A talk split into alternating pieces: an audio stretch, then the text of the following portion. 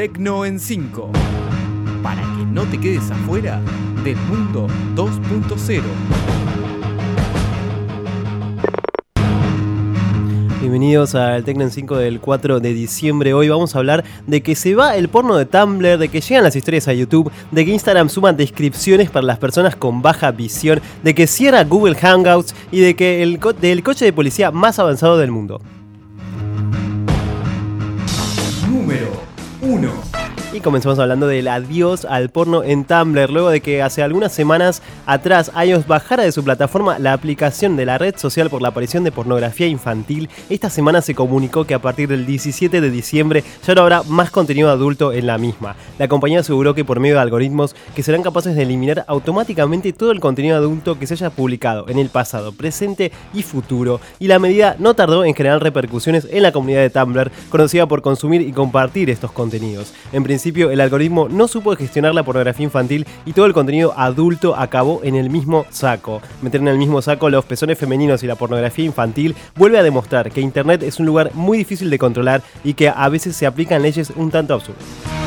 Número 2. Y ahora hablamos de las historias que también llegan a YouTube con una estética y funcionamiento muy similar a las historias que ya disponemos en Instagram, Facebook y YouTube. La idea es incentivar el consumo de la plataforma. Así como en los videos se podrá votar positiva y negativamente y realizar comentarios sobre estas publicaciones. La principal diferencia es que estas historias no caducarán a las 24 horas, sino que tendrán una validez de 7 días y estarán disponibles en el canal de YouTube de cada usuario. Por el momento, YouTube Stories está solamente disponible para aquellos creadores de contenido con más de 10.000 suscriptores.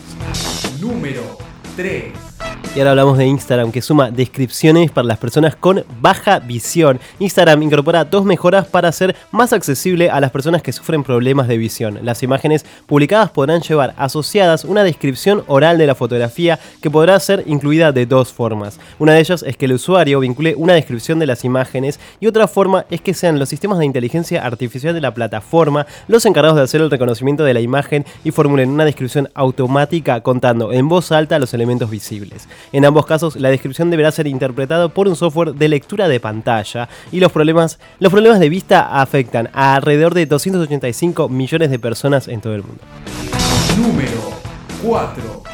Ah, Y ahora hablamos del cierre de Google Hangouts. El servicio de mensajería instantánea del buscador dejará de funcionar en 2020 en su versión para usuarios, luego de varios intentos fallidos por competir con otros mensajeros del mercado. Lanzado en mayo de 2013, Hangouts fue creado para sustituir los servicios de Google Talk Messenger y Google Plus Hangouts, pero no desaparecerá del todo. Sus funciones se repartirán entre los servicios de Hangouts Chats y Hang- Hangouts Meet integrados en la suite de software de Google. En chat se integrarán las funciones de mensajería entre cuentas de Google, mientras que Meet recogerá las de videollamadas. Así, el cierre de Google Hangouts se suma al de Google la red social de Google, hace tan solo unos meses.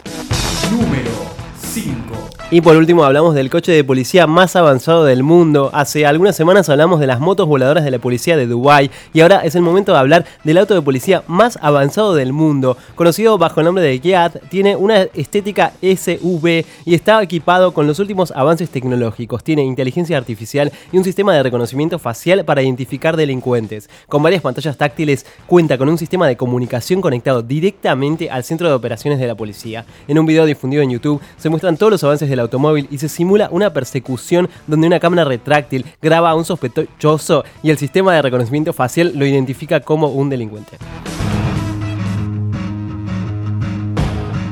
Esto fue Tecno en 5, los espero la semana próxima con más novedades de tecnología y no se olviden de seguirnos en Twitter en arroba Tecno en 5. Hasta la semana que viene.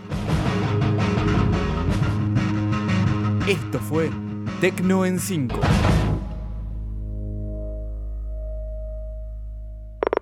Este es un podcast grabado en el estudio de Radio La Otra. Graba también el tuyo. Escribinos a info@radiolaotra.com.ar. La Otra, productora de contenidos. www.radiolaotra.com.ar